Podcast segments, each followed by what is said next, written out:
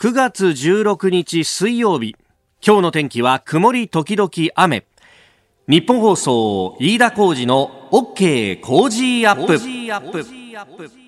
朝6時を過ぎました。おはようございます。日本放送アナウンサーの飯田浩二です。おはようございます。日本放送アナウンサーの新業一華です。日本放送飯田浩二の OK 工事アップ。この後8時まで生放送です。さあ冒頭まず電車止まってます。はい、えー JR 東海道線と京浜東北線は品川駅と川崎駅の間で発生した人身事故の影響で JR 東海道線は品川から横浜の間の上下線で京浜東北線は上下線ともに現在運転を見合わせています。JR 東日本によりますと運転再開は6時40分頃の見込みですご利用の方はご注意くださいはい、えー品川川崎間人身事故ということなんですが、まあ、並行して走っている京浜東北線も含めて今止めているという状況です。で、これ、えー JR 東日本のホームページ見ますと、えー東海道線の一部電車なんですが、あのー横須賀線の線路を利用してですね、えー東京方面に、えー通していくということをこれからあやっていくようであります。まあ、おそらくあの本線の東海道道線の運転があの再開したら、あのそのまま東海道線に、えー行くと思うんですけれども、あの横須賀線と東海道線って並行はしてるんですけど、途中で経路分かれまして、横浜から行くとですね、鶴見の先あたりで、えー横須賀線は新川崎、えー武蔵小杉、えー西大井というふうに行って、えー品川に至るので、間の川崎には止まらないということになってしまいます。これ川崎に行くにはね、おそらくあの京浜急行線の振り替えになると思うんですけど、京浜急行はそうじゃなくても朝混んでますんで、このまま行くと、まあ、あの再開6時半、6時40分ぐらいで再開してくれればなんとかあの流れるとは思いますけれども、今後いろいろ影響があの並行する路線にも出てくるかもしれません。あの情報はまた入り次第、えー運転再開なども情報入り次第お伝えしてまいります。ちょっとね、えー神奈川方面から都心に向かうという方は若干今日は早く出といた方がいいかもなって、一本二本早めの方がいいかもしれないですね。ええーご利用の方ご注意ください。さあ、えーもう今日は、あの、新聞一面は、えーもう、お今日ですね、いよいよ、お菅内閣が、誕生するということで、もうあの、閣僚名簿が出ちゃってるっていうね。ねえまあ、ここのところよくある話なんですが、はいもう、あの、発足の 前日には閣僚全員決まってるみたいなね、えーいうような顔ぶれが出ております。で、まあ、あの、そこから大展開をいろいろしてですね、えー昨日のお党4役のね、えー顔ぶれあたりだとか、まあ、派閥の均衡だとかいろんなことがやっていて、で、パラパラっとこうめくっていくとですね、社会面まで至りますと、今度はあの、菅さんの生い立ちみたいなところがね、えー人となりみたいなところを書いて、えーいるところも多いんですが、あの、その、人となりの記事でですね、えーよく出てくるのが、まあ、菅さん、えー地元が、えー横浜市のですね、南区とかあの辺が、まあ、自分の選挙区であるとい。うことで、で、あのー大きな商店街で横浜橋商店街っていうのがあって、まあ、そこのあの、お蕎麦屋さんとかがね、えー最初に96年に、えー衆院に立った時、あるいはその前の、えー横浜市議でやっていた時なんていう、こう、印象を語っていたりなんかするんですが、横浜橋商店街、あの、地下鉄の坂東橋駅のあたりからですね、えー横浜橋っていう、うー交差点があって、そこからあのアーケードの商店が入っていくと結構長いんですよ。しあの、5、600メーターもうちょっとあるかな。結構長い商店街で、というのもですね、私、あの、ここに中継に昔々ですが行ったことがあって、調べてみると12年ぐらいも前ですね。ええ。ああ、ずもうずいぶん前になるんだなと思って、その当時、あの、一週間同じ商店街から中継をするっていう企画をやっていて、ええええ。で、あの、お惣菜屋さんでご飯食べさせてもらったりとかです。ね、そう、ここのね、商店街のちょうど真ん中ぐらいに、栃木屋さんっていう美味しいお惣菜屋さんがあってね、えーそこのコロッケをなんかたらふく食わしてもらったような思い出があったりなんかもおするんですが、あの当時は、ここあの、一方で、あの、笑点の司会やってらっしゃった、桂歌丸師匠、歌丸師匠のね、あの、確か地元でもあって、はい。あの当時ね、歌丸師匠まずご存命でしたから、えー名誉会長、商店街の名誉会長歌丸さんがやってて、どっちかっていうと、歌丸さんの街ですというような感じの打ち出し方をしてたんだけど、はい。行ったことある？私もその近くで中継していたので、そうか。れはあのお聞きしました。歌丸さんがね、って近くに住んでてね、みたいなね。話を地元の方に伺ったりしていたので、ええあの、あなたとハッピーの中継コーナー、いろいろ企画が変わってたんですが、はいあの、一駅一駅路線を決めて駅前から中継するっていう企画だったんだよね。そうでした新業さんの時はね。うん私のお中継担当の後期はそうなってたんですけど、そう、だから坂東橋駅で中継すると必ず横浜橋にこうちょっと行って、そうなんですよで、様子見てきて、はいそれを喋るみたいなのやったよね。やりました。だから結構歌丸さんのさ似顔絵とかも出てたりなんかしてさその横断幕が飾ってあったりなんかしたでしょ？しました。そうやっぱねこれおそらくもう今日を境にというかもう今日どころか昨日一昨日あたりからそうだと思うんですが、えー菅さんの街にこうどんどん変わっていくんだろうなと私もちょっと今度行ってみようかなと思うんです。というのもあの横断幕新しいのを用意しているらしくですね、えー総理総裁菅さんおめでとうございますみたいななんか3、4メートルにわたる横断幕が用意してるんですよみたいなことは今日あの社会面に、えー各紙書いてありました。まあ地元はそういう意味ではね、えーまあ秋田がもちろん地元でいらっしゃるとい。うことなんですが、一方であの横浜のあたりというのも私もあのあそこら辺はあの学生時代の友達が住んでたりなんかして、そうあの近くにあの横浜市大病院がね、えーあったりなんかして、であの市大病院に行きがてらとかですね、ええーいろいろあの思い出はあるところなんで今度また行ってみようかなと思います。あなたの声を届けますリスナーズオピニオン。あ横浜橋商店街中継来たよ、行ったよっていう方も結構ね、メールやツイッターで寄せてくださってます。ありがとうございます。えー歌丸師匠がいらっしゃって、で、えー私中継に行き、で、さらに菅さんと、お口の悪い人がですね、ツイッターで、はいえー髪の毛の薄い人がいっぱい出るところですねって言うんですね。なんてひどいこと。そんなことない。まだ踏みとどまっているよ。今心の声を読んだんですよ。え？とも思ったんですよ。踏みとどまってるよ。踏みとどまってますねまだ吹けば飛ぶような。さあ、えー、あなたの声を届けます、リスナーズオピニオンです。ニュースについてもご意見をお寄せください。今朝のコメンテーターは、ジャーナリスト、佐々木俊直さんです。7時台取り上げるニュースですが、えー、自民党の役員人事と、それから、あ閣僚のお人事というところ、お菅新政権について、えーそして一方でですね、中東情勢、イスラエルと UAE やバーレーンが国交正常化の調印式をアメリカホワイトハウスで、開催をしたということです。これについてですね、国際政治アナリストの菅原出さんに、情勢について伺っていこうと思います。それから電子決済サービスの不正引き出しについて、それから YouTube が TikTok と同じような短編動画機能を追加したというニュースも取り上げます。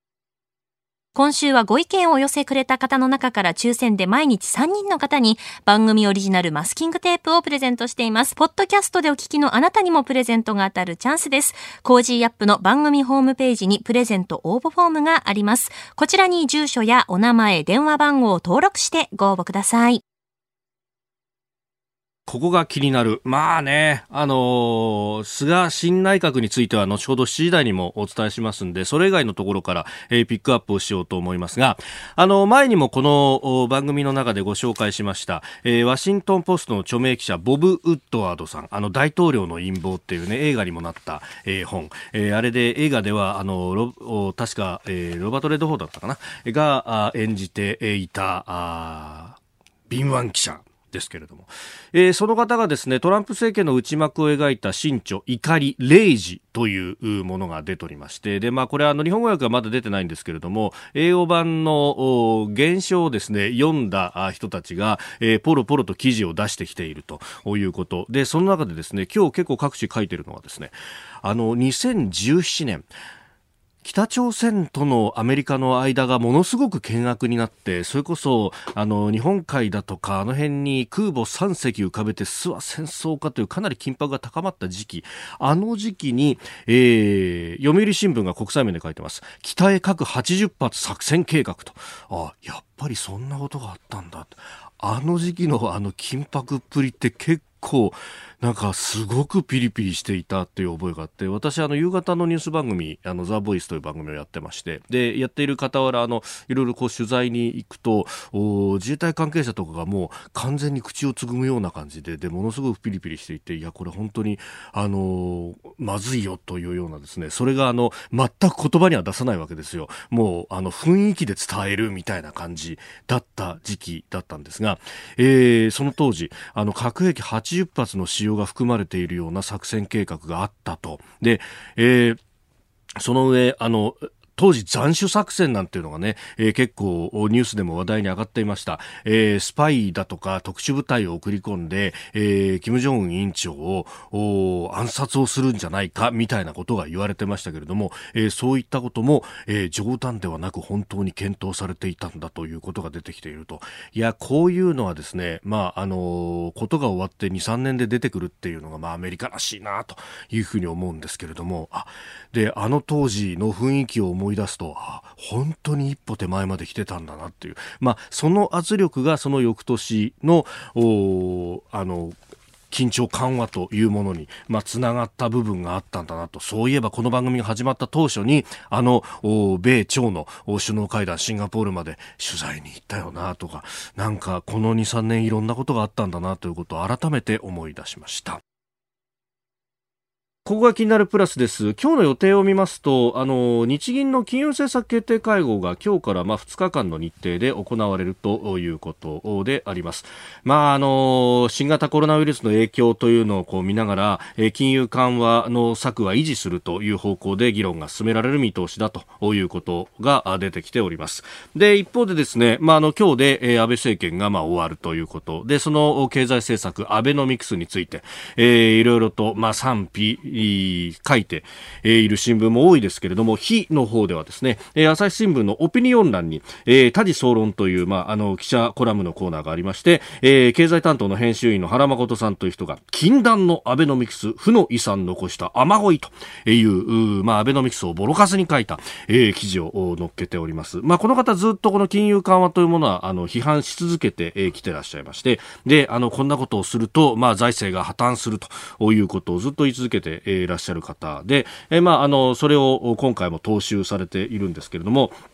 まあ、あのー、禁断の政策ですぐに国民も怒り出すんじゃないかと思っていたら7年8ヶ月持ってしまった。なぜなんだというところで、えー、一重に円安、株高の進展と堅調な雇用のせいだろうと。いや、せいだろうというか、これ、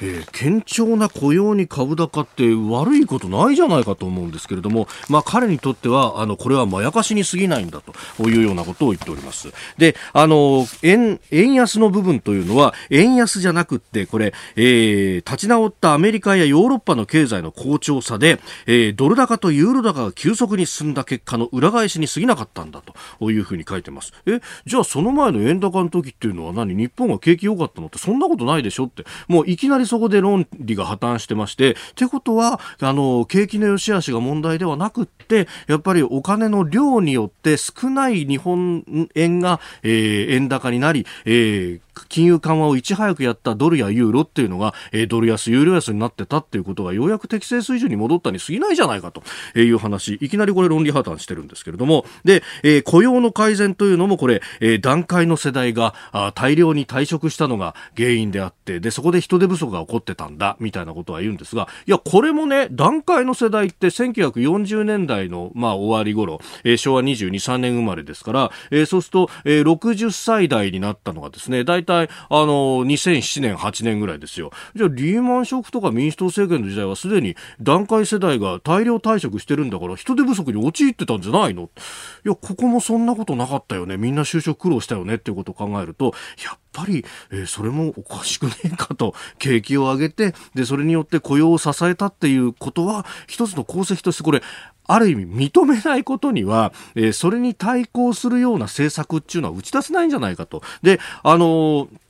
えー、新しい立憲民主党が立ち上がりましたけれども、えー、その中でですね、まあ、あの、よく出てくる経済政策で、日本はこれ以上もう成長しないんだから、それより分配を重視すべきだというふうに言うと、これ、今お金持っている人たちはいいけれども、これから稼がなきゃなんない若者はですね、稼げないよって言われてるようなもんなんで、こんなひどい話はないわけでしょ。希望のない社会をあんたたち作るつもりかっていう話にもなってしまうので、やっぱり適切な反省と、そして、えー、適切なあ対応策っていうのをまず見つめ直さないことには反転攻勢も難しいんじゃないかと思いますが、いかがでしょうか。さあ、次第はコメンテーターの方々とニュースを掘り下げてまいります。今朝はジャーナリスト佐々木俊直さんです。おはようございます。おはようございます。よろしくお願いします。よろしくお願いします。どうですか？だいぶ涼しくなってきた感じがあいやりますね。ー、寂しいですね、夏が終わるかと思って。ねえ先月まであんなに暑くて嫌だって言ってたのに。いやいや、本当人間の感覚なんてものはね、贅沢ですよね。都合がいいですよね。ええ秋になると、でも山は良くなってくるんですか、これは？そうですね、これから10月上旬ぐらいまではね、もう高山だと紅葉のシーズンなんだけど、でも今年ね、夏山登山全然できなかったっていうか、山小屋が閉鎖されてたりとコか、ロナでですか？あと普通山小屋って誰でも入れるんだけど、どんなに増えても、えもう予約制で人数一定以上入れないみたいなことをやってたりとかですね。ああ、なるほど。そうなんですよ。だから結構ね、北アルプス、南アルプス行けない人がたくさんいて、みんな悶々としてるみたいですよ。へえ、でも、あね、山小屋って緊急避難の場所でもあるから、基本的には全員入れるっていうのそうがね。なんですよね。だってテント張る場所まで、あの、キャンプ場までね、予約制限あしてたりとかして。ね。そっか、アウトドアも、アウトドアってコロナの影響あんまりなさそうなイメージがあり3ますけど。密じゃないはずなんだけど、やっぱりね、受け入れる側はそこ不安みたいで。ああ、なるほど。まあ、身元確認できた方がどっから来るのかみたいなこともね。そうですようね。ん。えー今日もよろしくおよろし願いいたします。くお願いいたします。ここでポッドキャスト YouTube でお聞きのあなたにお知らせですラジオの日本放送飯田浩司の OK 工事アップではお聞きのあなたからのニュースや番組についてのご意見お待ちしております。ぜひメールやツイッターでお寄せください。番組で紹介いたします。どうぞよろしくお願いします。個人事業主の皆さん毎月のキャッシュフローにお困りじゃないですか？セゾンプラチナビジネスアメックスカードなら最長56日の支払い猶予で余裕を持ったキャッシュフロー。さまざまな支払いを一元管理して業務を効率化。さあビジネスを後押しする一枚をセゾンプラチナビジネスアメックスカード。7時台はコメンテーターの方々とニュースを掘り下げます。では最初のニュースこちらです。自民党役員人事を正式決定。自民党の菅新総裁は昨日党の役員人事を行い正式に発表しました。二階幹事長と森山国対委員長は続投。また総務会長に佐藤勉元総務大臣。政調会長に下村博文選対委員長。新しい選対委員長には山口大明組織運動本部長を起用することなどが正式に決定しております。えー昨日はあこうした人事が臨時総務会で了承されそして会見も行われました。まあ組閣も含めてねもういろんな人の名前が上がっております、役員人事平均年齢71歳みたいな結構揶揄されてましたけどまあでも党内人事ってねそんなもんですよ、別にあの若手を入れてって話ではないので、まあ、しっかり固めていきたいってことなんでしょうね、ええで実際あの閣僚を見てもはい手堅いなこれはっていうね。あの派閥にもきちんと、はい。えー気を配りですね、はい。えーバランスよく作ったっていう感じで、まあ、実務者内閣ってよく言われる言い方をするけど、そういうとこなのかなっていう。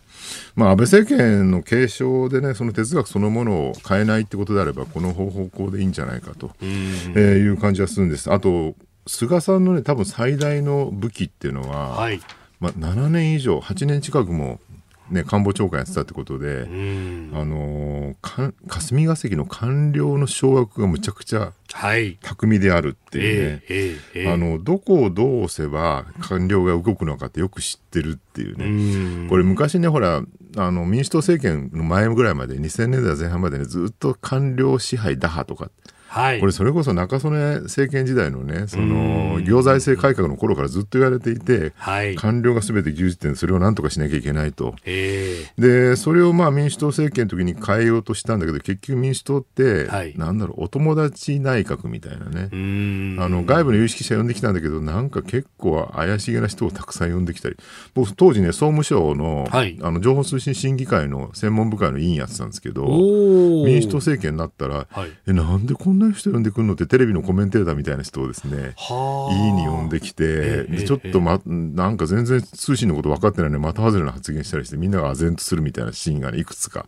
あったりしたんですよ。で結局仲のいい人入れるだけっていうねやり方をしてこれじゃ官僚支配は打破できないよねっええええていうところで安倍政権になって結局ね、内閣人事局作ってですね。そうですね。であれをまあ今ほらね官邸の支配だとかね、はい。言ってんだけどそれを朝日新聞とか言ってるのどの口が言うのかとお前は散々官僚支配だって言ってたじゃないか政治主導が素晴らしいんだっていうふうに言ってました。立憲民主党まで言ってんだけど、ええ。それならその前身の民主党は官僚支配打破を旗頭にして、うんね、政権交代したんだから何言ってるのかなって感じであるんですよ。はい。で、この、まあだから内閣人事局作って以降のですね、この7年、8年の間っていうのは結局ものすごい勢いで掌握しまくって、はい。ほとんど官僚の首根っこを掴んだと。まあそれをね、やりすぎだっていう意見もあるのかもしれないけど、うんそこはね、まあ、それをやりきったってことは多分ね、菅さんにとってはものすごい大きなええ力になってるだろうし、今後その実行力としては多分最高じゃないかなと。うん。ただその実行力の根幹にある政治哲学がはい。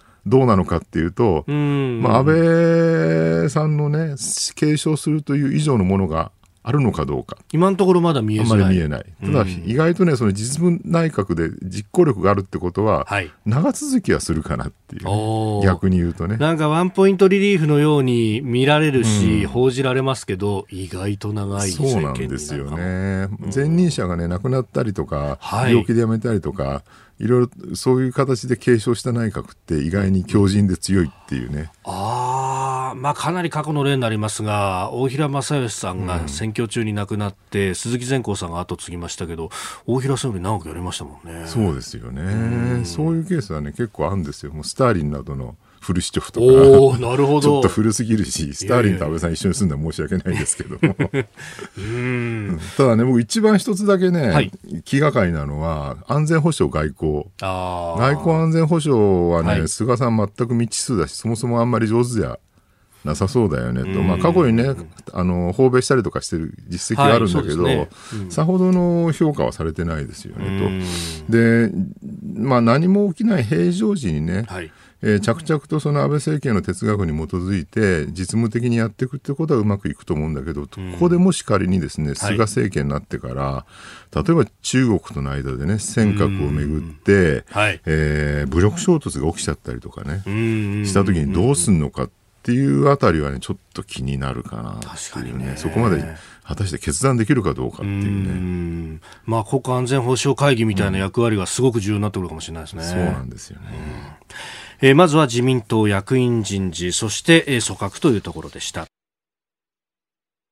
おはようニュースネットワーク取り上げるニュースはこちらです。自民党菅新総裁、今日総理大臣就任新内閣発足へ。この危機を乗り越えて、国民の皆さんに信頼される政府を作り上げていきたいと思います。規制改革を進めて、国民のために働く内閣を作っていきたいと思います。自民党の菅新総裁は今日臨時国会で第99代内閣総理大臣に選出されます直ちに組閣に着手し新しい内閣を発足させる見通しですえー今日、まあ、午前中に安倍政権の総辞職そして、えー午後にもお本会議で指名という流れになってもう一番注目してるのはねデジタル庁ってまだ名前決まってないけど、そこに平井拓也さんがね、ええそうですね。えー大臣に入るっていう、う平井さんってあの自民党のね、はい。デジタル社会特別推進委員長とかやってて、割に昔から IT に非常にはい。明るい人だっていうんで、結構期待してるんですけど、ただ、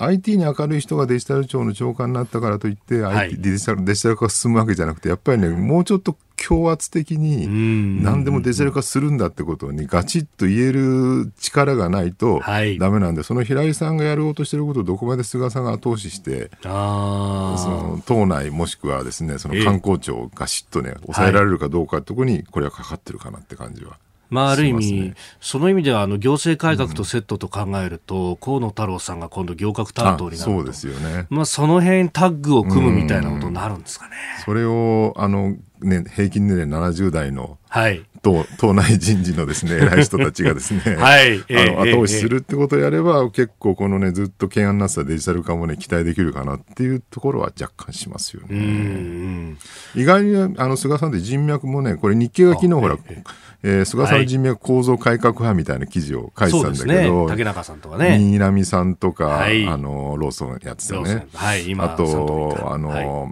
楽天の三木谷さんとかですね。はいあるいはまあ維新のともな、ね。結構仲がいいとかって、割にそっち系なんですよね。まあ新自由主義的なはい。構造改革路線の人と仲いいので、割にこういうデジタル化と、うん。ね、一見見た目すると、え菅さんがデジタル化って何みたいな感じなんだけど案外ね親和性高い感じはしますよね。でも経済面で考えると、それってこう供給サイドをこう増強するような策だから、今、コロナで需要が冷え込んでる中で、果たしてそれをやっていいのかってことになっどうなん。でしょうねあとまあ財務省との関係もあってここでねだから財政出動をガンガンやるって方向に行けばいいんだけど、はい。えーなんか安倍政権でも言われてたんだけどね、もう結局反緊縮の自民党って安倍さんだけしかいないじゃないっていうね、えーで安倍さんいなくなったら誰が反緊縮唱えるんだっていうは話になって、今だって見渡してみると、えー書くとまあ、ね、国民民主ん。新国民民主のね玉木さんとあとははい。維新ぐらいしかそれ言ってなくてですね、うん。自民党果たしてね、はい。その財務省に抵抗して反緊縮今後も続けられるかどうかっていうところで言うと、菅さんは財務省どこまで抑えられるんだろうかそうなんですよね。あの、指数組み立てる主計局長の矢野さんっていうのは確かに菅さんの秘書官をやっていたっていうねそういう人脈ではあるけれども、ただそれだけに、逆にね、えー矢ちょっと怪聞しい。発言もね、ポロポロ菅さん出てるじゃないですか、消費増税はやむを得ないとか、ん言った後からなんか、いやいや、それは10年以内にやらないとか、なんかね、そうですねひっくり返したら、うん結構ね、揺れ動いてる感じがするので、そこがどうなるのかなっていうのは気になるところですよね。はい。さあ、そして、えー海外からニュースが入ってきました。こちらです。イスラエルが UAE、バーレーンとの国交正常化合意文書に署名。イスラエルは15日 UAE アラブ首長国連邦とバーレーンそれぞれの国と国交正常化の合意文書に署名しました。署名式典はアメリカホワイトハウスで行われ出席したトランプ大統領はさらに56カ国が近くイスラエルとの国交正常化の合意に達するとの見解を示しております。えーこれ、調印式先ほど行われたばっかりなんですけれども、この時間ですね、えー今中東で何が起こっているのか、中東情勢に詳しい国際政治アナリスト、菅原いさんにお話を伺っていきます。菅原さんおはようございます。あおはようございます。よろしくお願いします。よろしくお願いします。さあ、この、あの、UAE だけじゃなくて、バーレーンともと、これ、中東どう動いてるんですか？そうですね、あのもちろんあのトランプ政権がえあの、まあ、トランプさんの選挙のためにイスラエルをこう支援すると、あのアメリカ国内のイスラエル寄りのキリスト教福音派というですね、ええ。トランプさんの支持基盤の人たちが喜びますので、えーなるべく選挙前にイスラエルに有利な国際環境を作る外交を今進めているというのがありますけれども、はい。ただ、まあ、それだけではなくて、えやはりこうイスラエルイスラエルとこう外交関係を、まあ、強化することに、まあ結ぶことによって、ええまあ、メリットがあるというふうに考える一部のアラブの国々があると、えそういうこう国際環境というか、ですね地域情勢がこうできているというのが大きな背景としてあると思います。このメリットっていうのは、あの、今日、新聞資料で言われてるのは、イランとの関係だというふうに指摘されてますが、これはどうですか？そうですね、イランというのが、まあ、一番お、まあ、大きな、あの国の一つなんですけれども、ええええまあ、イランだけではなくて、だけでない？えートルコというですねあのもう一つの国もありまして、はい。えーまあ、イランについてはですね特にイラク、シリア、イエメンあたりに影響力をこう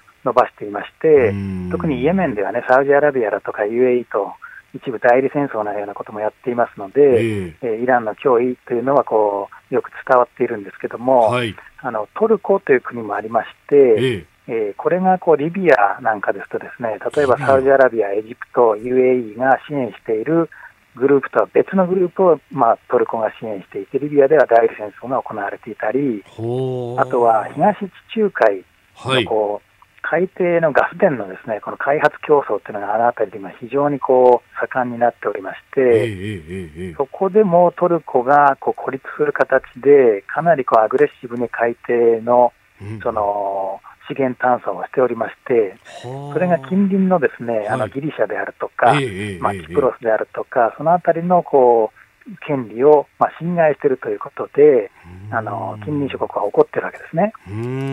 でそこにエジプトだとか、イスラエルだとか、UAE だとかも、はい。そのあたりはみんな一体となってトルコと対立しているっていう、そういう構図がもうすでにあるんですよね。はい、そういう大きな背景の中で、はい。もうイスラエルっていうのがええ、この一部のアラブの国々にとってはこう懸念ではなくて、それよりももっとですねはい。大きな脅威が出てきているというのが背景にあるんだと思います。敵の敵は味方っていうことですか？そうですね、はい、はあさあスタジオには佐々木俊直さんもいらっしゃいます。よろしくお願いいたします。よろしくお願いします。これサウジアラビアはアラブの盟主としてどう動くんでしょうね、サウジアラビアは、あのーある意味、イスラムの中ではこうリーダー的な役割で、うんはい。イスラムの聖地、メッカとやっぱメディナをやっぱり守っているという立場がありますよね。はいそれと、これまでの中東和平の中で、えーやっぱりサウジアラビアが果たしてきた役割というのがありまして、それではやっぱパレスチナのある意味、権利をしっかりとこうイスラエルが認めてうん、パレスチナの国家を認めるんだと、今までの占領地を返すんだっていうことと引き換えに、はい。あのイスラエルとの国交正常化っていう、その条件だったわけですよね。うん。それをサウジアラビアがずっとやっぱり主張してきたので、そう簡単にやっぱりこうそれを取り下げて、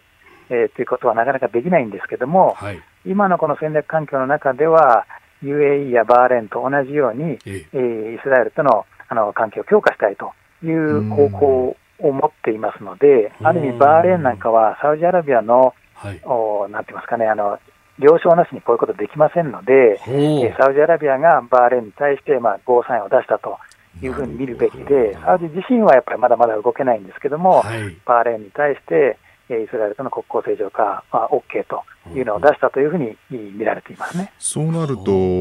ねずっとこう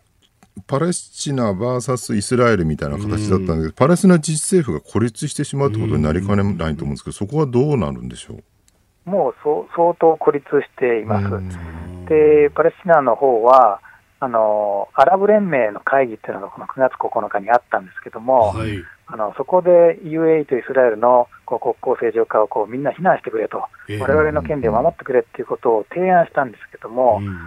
エジプトだとか UAE だとかバーレーンがみんなで反対して、まあ、却下されてしまいまして、えその代わりにアラブ連盟の外相会議が出した声明が、ええ。我々にとってのアラブの脅威はトルコとイランだっていう声明を出してしまったんですね。はあということは、もうアラブのこの主要の国々にとっては、はいパレスチナのためにええ。イスラエルと対立するというよりも、うん。イラン、トルコと対抗するためにイスラエルと組んだ方がいいというふうに考えている人たちがいっぱいいるということなので、はあ。えーもうパレスチナの人たちはもうどんどんどんどん自分たちを守ってくれるアラブの国々がなくなり、はい。えーなのでトルコだとかイランにやっぱり頼らざるを得ないという方向に行きますね。なるほど。これ宗教の違うイスラエルよりも同じ、はいあのイスラム教でもシーア派のイランだったりとかあるいはトルコは同じスニ派ですけれども、はい。こっちの方がやっぱり憎いってことになるわけですか、ですから、もう宗派だとか宗教とかっていうことよりも、ええ国家としてのこの利害関係、そちらの方がやっぱり優先されるような状況になってしまってますね。国益優先みたいなところなんですね。はい。はあ、わかりました。菅原さんどうも朝からありがとうございました。はい、ありがとうございましどうもた失礼いたします。えー、国際政治アナリスト菅原譲さんにお話を伺いました。もうこういうの見るとねただ一つの正義なんかどこにもなくて本当にねこの日本人は正義が好きなのでこういうの見ると欧州情勢は複雑回帰なりってかつて自分ねに。したね平沼内閣みたいなね、総辞職した平沼内閣みたいなこと思い出しちゃいますけどね。うん以上、おはようニュースネットワークでした。セゾンプラチナビジネスアメックスカードが選ばれている理由。仕入れ費用税金の支払いを一元管理して業務を効率化。支払い猶予が最長56日でキャッシュフローにゆとりもできます。個人事業主フリーランスの皆さんビジネスにこれ1枚。セゾンプラチナビジネスアメックスカード。続いて、教えてニュースキーワードです。電子決済サービスの不正引き出し。高市総務大臣は昨日、ゆうちょ銀行が提携する電子決済サービスのうち、ドコモ口座以外にも5つのサービスで被害が確認されていることを明らかにしました。ゆうちょ銀行は提携するキャッシュレス決済事業者12社のうち、合計10社との新規登録や入金サービスを一時停止しております。えー、これ、ゆうね、銀行の方も悠長だけじゃないし、複雑な話でね分かってない人が多いと思うんですけど、はい。なんかこれゆうちょの口座で不正な引き出しがあったのがね PayPay とか、はい。 Yahoo がやってる入ってるんですけど、えええねなんか今まで散々ドコモのドコモ口座がけしからんドコモ何やってんだって話だったけど、そこに PayPay が入ってきてじゃあ PayPay もけしからんっていうのかっていうと、はい。これねドコモ口座と PayPay 全然違うんですよ。違う何が違うかっていうと、はい。その口座っていうかなアカウントを登録するときにドコモ口座は確かにメールアドレスだけで登録できて、携帯電話も何も電話番号いらないので緩いよねと。それが原因だって言われてたんだけど、ペイペイははい。2段階認証なんですよ。あ、そうなんですね。ID とパスワード登録するときに、はい。自分の電話番号もちゃんと登録しなきゃいけなくて、ん。で電話番号を登録するとその電話番号宛てに SMS のメッセージで、ええ暗証番号を送っていくんですね。その暗証番号を登録して初めてアカウントが登録が成立すると。はい。ということはね、結これは一般的なんです。Google でも Apple でもどこでもやってることで、Amazon でもね、はい。世界標準なんですけど、そこも抜かれたってことは、ええこれ実はね、PayPay とかドコモ口座の側の問題じゃないんですよ。おー何が問題なのかっていうと、はい。そのPayPay とかねそのドコモ口座に送金っていうかお金をチャージするときに銀行からね、その銀行側がちゃんと二段階認証してないことの方が問題なんですよね。ん。要するに例えば今回の PayPay のケースでいうと、はい。ゆうちょ口座、はい。えーをまあどっかから抜かれてですね、ええ。ーゆうちょ口座のその、えー、と番号ですね口座番号,、はい。これ記号と番号っていうなんか十何桁ちょっと長いんですけど、それと、えー氏名と生年月日と、はい。えーあと暗証番号暗証番号。4桁ですよね。はい。この4つが抜かれてしまうと、えええーどこにでもチャージできちゃうんですよ。ああ、そう、そこでね、結構メールをいただいてるんですが、えーこれ、代表して横浜市港北区の濁り酒さん、50年歳会社員の方、あのーこの、暗証番号とかって何らかの方法で入手って書かれて報道でも伝えてますけれどもどうやって入手するもんなんですか？というこれね、まあ、いろんな方法があって、え他のところで使ってる暗証番号とか、例えあば海外の怪しげなサービスやった時にね暗証番号入れたらそれがこう全然漏洩してて、はい。でそこから名前紐づいて同じ人物が別のアカウントも持ってたらそこのアカウントもきっと同じ暗証番号だろうなっていうあ連想ゲーム連から。想ゲームみたいなこともできるし、はい。あとね、まあ、攻撃の方法でえ例えば我々ってほら銀行のね例えば ATM に行ってお金引き出す時にあの口座番号とか、まあ、カードとか入れるじゃないですか。そうですね。で4桁の暗証番号入れてお金引き出すけど、3回ぐらい間違えるとええ。カード出てこなくなりますよね。ロックかかっちゃいますよそうねなんです。これ、はい。あの PC っていうかパソコンからネットバンキングやる時も同じで。やっぱり3回ぐらいはい。間違えると出てこなくなるんですけど、ロックされちゃうんだけど、これは同じ口座番号で別の暗証番号を試すとロックされる。でも暗証番号を例えば、適当にね1234ってつけてる人は世の中に一定数いるだろうと。うーん。じゃあ1234って暗証番号を入れてはい。口座番号を全部変えていくってやり方するとロックされないんですよ。あそれロックされないんですね。されないんですよ。はあ。でパソコンだとそれねそれを ATM でやるのは無理だけど、ええパソコンだと別にカードいらないから確かにもう無数に毎回できちゃう。毎回1234で例えば口座番号が00000からずっと順繰りに001ってやっていくと、うんうん。まあ、無数に試せてしまうっていう問題があるんですよね。あ。こういう攻撃方法があってそうすると暗証番号が意外とわずか4桁ですからね。あー。抜かれてあっという間に抜かれちゃうと。抜かれてしまう。だん。って世の中ほらパスワード設定するときに普通のはい。あのネットのサービス、ね、ある大文字小文字入れましょうとかね数字も入れる、ええ記号も入れるとか結構うるさいじゃないですか。そうですね。8桁以上にせよとか、はい。でも銀行のわずか4桁ですよ。しかも数字のみっていうね。確かにそうですね。でしかも2段階認証がない。だから今回、そのドコモ口座にしろね今回のペイペイにしろ抜かれてるのは、あはい。えー大手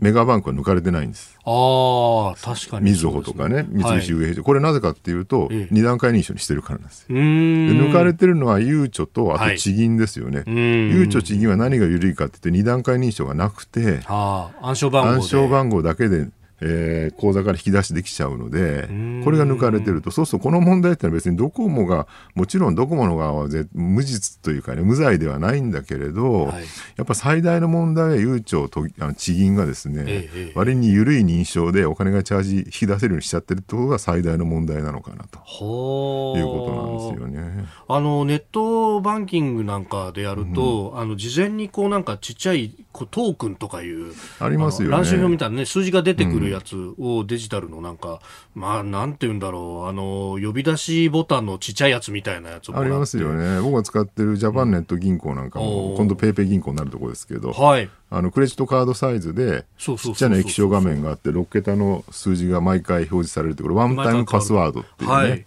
え。もしくはね、僕は新生銀行も使って、新生は、えーにあの引き出ししようとすると、えースマホのアプリにメッセージが飛んできてスマホ側で認証しないとはい。お金の振り込みできない仕組みになってるんですよね。んでいろいろだから新しい銀行とかメあのメガバンクはそういう対応をしてるんだけど、はい。まあ、なかなかねそこまでやってないところが相変わらず多いと。まあ IT 化が弱いっていうねなるほど。そういうところをデジタル庁でなんとかしろよみたいなそういうことに。話になるわけですよ。これそうなると、あの、一般の地銀だとかっていうのは、これまあ基本的には管轄官庁が金融庁になると。で、今回これ高市総務大臣が会見したっていうのは、まあ悠長だから、もともと郵政省であって総務省だからってことですよね。縦割りがいろんなところにこれ出てきそうですね。だからこれでもしもし仮にデジタル庁ができてね平井拓也さんが大臣になって、はいやいや悠長地銀のねさあの認証はちょっと緩すぎるからなんとかせえっていうふうに言ったとしても、ええ、ええ、ええ。総務省と金融庁がうんって言わなければそういうことに進ままないっていうね。で総務庁総務省金融庁から言えば何デジタル庁の新しい省庁が何偉そうに言ってんだって言ってあの権限もねえじゃねえか、みたいそうそうな。だからその上にいる菅さんなりなんなりが、はい。やれっていうねええ、ええことを言わないええ限り動かないんで、そうやってやってこなかったのがこの20年、30年の霞が関の問題だったわけですからね。だって過去ね、例えば電子カルテとかも、はい。もうすんごい早い段階から経産省とかに実証実験とかやって、はい絶対ゴーサインできますって言ってたのに、反対したのは厚生労働省とね、あの医師会ですよ。はい。そんなのいらないとかって。うーんで、挙句に東日本大震災が起きてね、カルテが全部津波で流出して、はい処方箋も出なくなって大変な目にあったと。薬出せないっていうそうなんです。あれでようやく電子カルテが進んだっていう話が。ああ。ねそれもまた、あの、メーカーによって規格がいろいろ変わってるから、それ互換性をどうつけるみたいので。本当はそこをクラウドでね、統一したプラットフォームにした方がいいよねって話なんだけど、そうするとまたね、いられやこれ言ってくる人がいっぱいいるっていううね。もうあらゆる場面にそれが及んでるんですよね。メーカーの方で言うと、経産省がそこは首突っ込んでくるし、お医者さん厚生労働省だし。教育が絡んでくると文科省が何か言ってくるしもうみんな何かこう口挟みたくてしょうがないっていうかもう俺の権限を手放さないってええいう、ええ。ええー役人がいっぱいいるので。これ、縦割りって、まあなんか昔からこう言われてるから、もう結構そこそこ解決したんでしょと思いがちですけど、なことは全然ないですね。全然ないんですよね。だから省庁再編がね、はい。えーやってあれでうまくいくんじゃないかと言われたんだけどやっぱ再編したら再編した結果また同じように。縦割りになるっていうね、うんもううん未来永劫変わらないってそこでじゃあしょうがないからねその内閣辞任局作りん官邸主導でやろうって言うと今度は官官邸邸独独裁裁だだとかって怒るっていううね。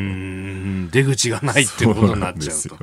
なるほど。まあ、この電子決済サービスの不正引き出しにもそこの面が見えてくるということでありました。続いて、ここだけニューススクープアップです。この時間、最後のニュースをスクープアップ !YouTube がスマホアプリに短編動画機能を追加。アメリカ、グーグル傘下の動画投稿サイト YouTube は14日、スマートフォンのアプリに15秒の短編動画機能を追加すると発表しました。中国系の動画投稿アプリ TikTok に対抗する狙いがあるとみられております。なんかこのところ TikTok の代わりみたいなものがいっぱい出てきてるそうですねね。これでもね、じゃあ、ティックまあ、TikTok がね、要するに、あの、アメリカ、トランプ政権がもう遮断すると。はいえー米国企業に売却しない限りダメだっていうので、こういう話になってきてるんだけど、ポスト TikTok を狙いってええええじゃあでも、短い動画機能があれば、みんなそれに飛びつくのかって、そのことはないわけですよ。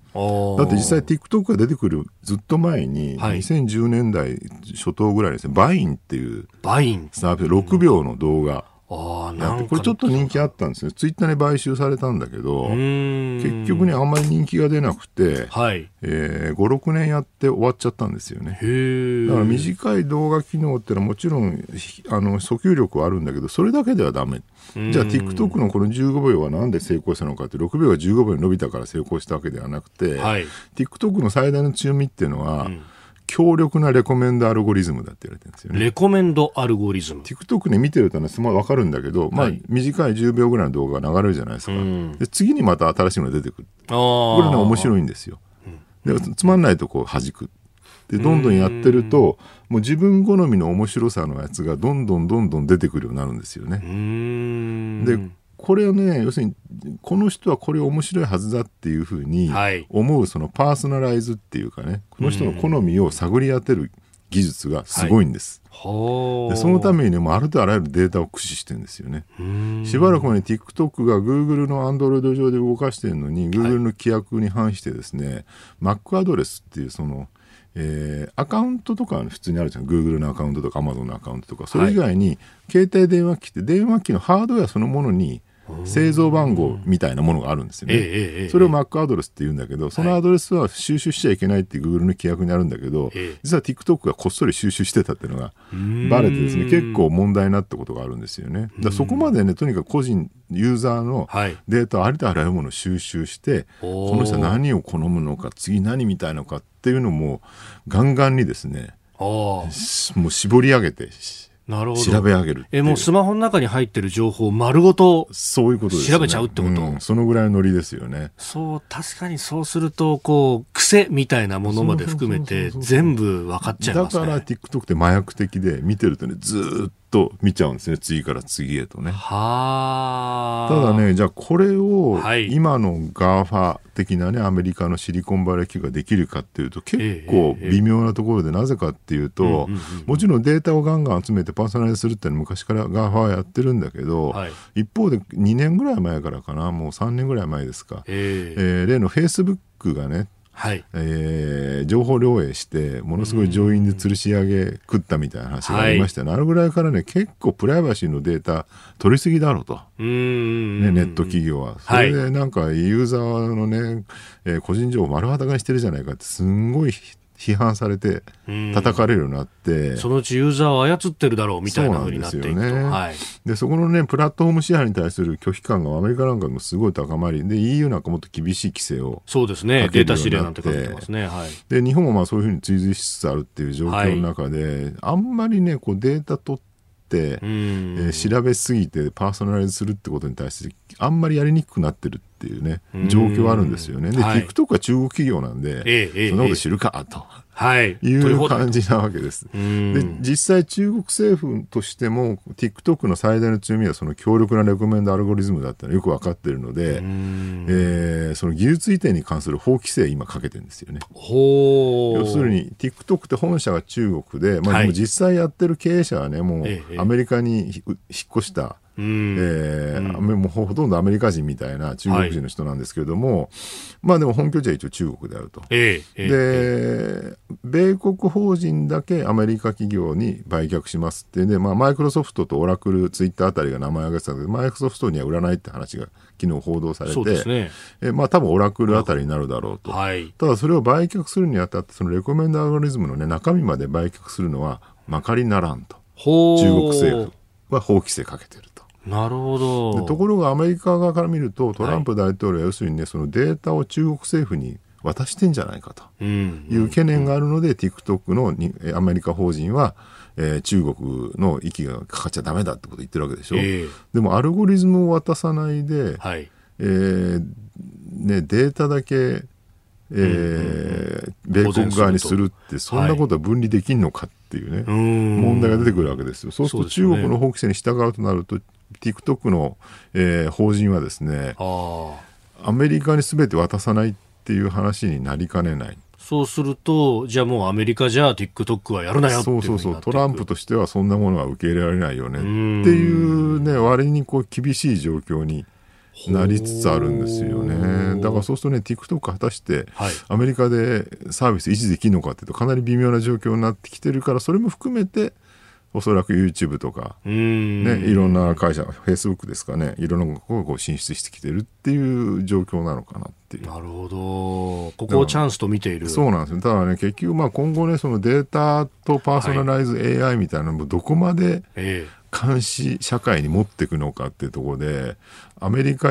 とか、まあ、EU とかですね、日本とかですね、日米欧と中国の間ではもう相当大きな乖離があると。でも今、佐々木さんおっしゃった麻薬みたいなっていうふうにおっしゃったじゃないですか、だからそれはあのそのリコメンドアルゴリズムって、えーうまく使えばものすごく便利になるし、まあ、生活が向上するかもしれないけれども、もう一度使い出したら離せなくなっちゃう。そうなんです。だってアマゾンとかってものすごいデータ取ってるわけですよね。どんな買い物してるのかね。いやー、なんか、俺読みたそうな本いっぱいリコメンドするなと思いますもんね、あなたへのおすすめある意味アマゾンも麻薬的なわけですよ。へーあそこで本買い出すとね、はい。次々次々もう読みもしないのに、ええ。ー買っちゃうともう紙の本ならまだ積んだ積まれてるからいいけど Kindle の積んどくだとね見えないのでえ、本当ですよね。ね、無数に増えていくっていうね、ええ。でも完全にその我々アマゾンの虜になっちゃってるわけでしょ。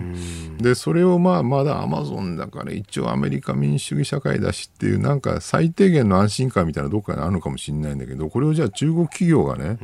中国政府のコントロール下でやっていくしかもそこにそのなんだろう中国 IT のね、その権益に日本人やアメリカ人も飲み込まれていくってなると果たしてそれは許容されるのかどうかっていうね。だから GAFA がもし全員中国企業だったらどうなのかってイメージしてみたらいいと思うんですよ。ね、そしたらアマゾンでウイグル問題の本買ったらいきなり警察がやってくるみたいなね確かにね。そういうことだってあり得るわけですから。うんうん住所まで全部バレてますもんね。そうそうだってこ中国の国家安全法はね国外の人間も対象ですからね。そうですね、そういえば。なんですよ。うんサイバー空間も何も関係ないですもんね。例えばアマゾンでウウイグルの本買って日本の警察はもちろん来ないけど、その翌月に中国に旅行に行ったらいきなり拘束されるとかねそういうこともあり得るわけです。だからそこのねなんかデータの権利と、はい。えーどこまでそのデータをねプラットフォーム側に譲り渡すのかっていうのがいわゆる安全保障外交の問題に抵触してきてる侵食してきてるって状況になってきてるっていうのはね我々ももう少しはい。認識した方がいいんじゃないかなと思うんですよね。えー今日のスクープアップ短編動画機能というところあたりから、えー今後の、まあ、ある意味このネット社会との付き合い方みたいなところまでね、お話をいただきました。今日もポッドキャスト YouTube でお聞きいただきまして本当にありがとうございましたこの飯田浩司の OK Cozy up は東京有楽町の日本放送で月曜日から金曜日まで朝6時から8時で生放送でお送りしています。生放送を聞き逃したあなた。ぜひラジコのタイムフリーサービスでニュースやスポーツエンタメなどの情報をぜひチェックしてください。ポッドキャスト YouTube には盛り込んでいない情報もぜひチェックしてみてくださいね。6時台の教えて早起きドクターでは毎週お医者さんをお迎えして今知っておきたい健康に関する話題をお届けしています。女優の黒木ひとみさんが毎週さまざまなゲストと対談する黒木ひとみの朝ナビ。7時台は女優の肌道子さんによるラジオエッセイ「肌道子のいってらっしゃい」などニュース以外のコンテンツもご用意しています。さらにこの番組では公式ツイッターでも最新情報を配信中。スタジオで撮影した写真などもアップしています。さらにもう一つ飯田浩二アナウンサーが「夕刊富士」で毎週火曜日に飯田浩二の「そこまで言うか」を連載中です。こちらもぜひチェックしてください。